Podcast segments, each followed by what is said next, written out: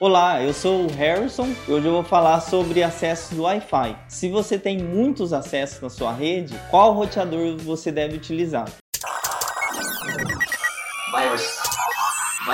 Agora, na Hits Prime FM, Minuto da Tecnologia.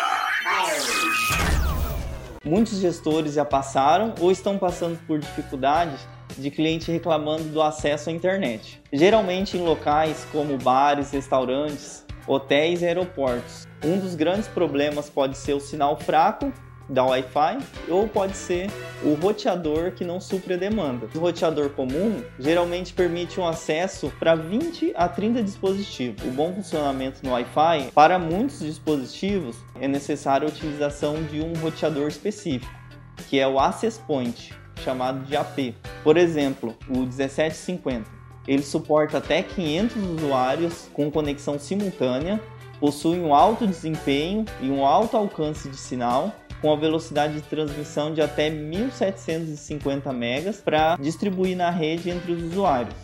Nele conseguimos criar mais redes com nomes diferentes para ter um controle de velocidade para cada usuário e para cada rede. Ele também permite a transição entre APs sem queda de conexão, através de uma tecnologia chamada handover. E ainda tem a opção de fazer login via redes sociais possibilitando o estabelecimento a fazer anúncios e propagandas nos aparelhos dos clientes que conectam na sua rede, além de ter acesso a diversos indicadores sobre o acesso desses clientes.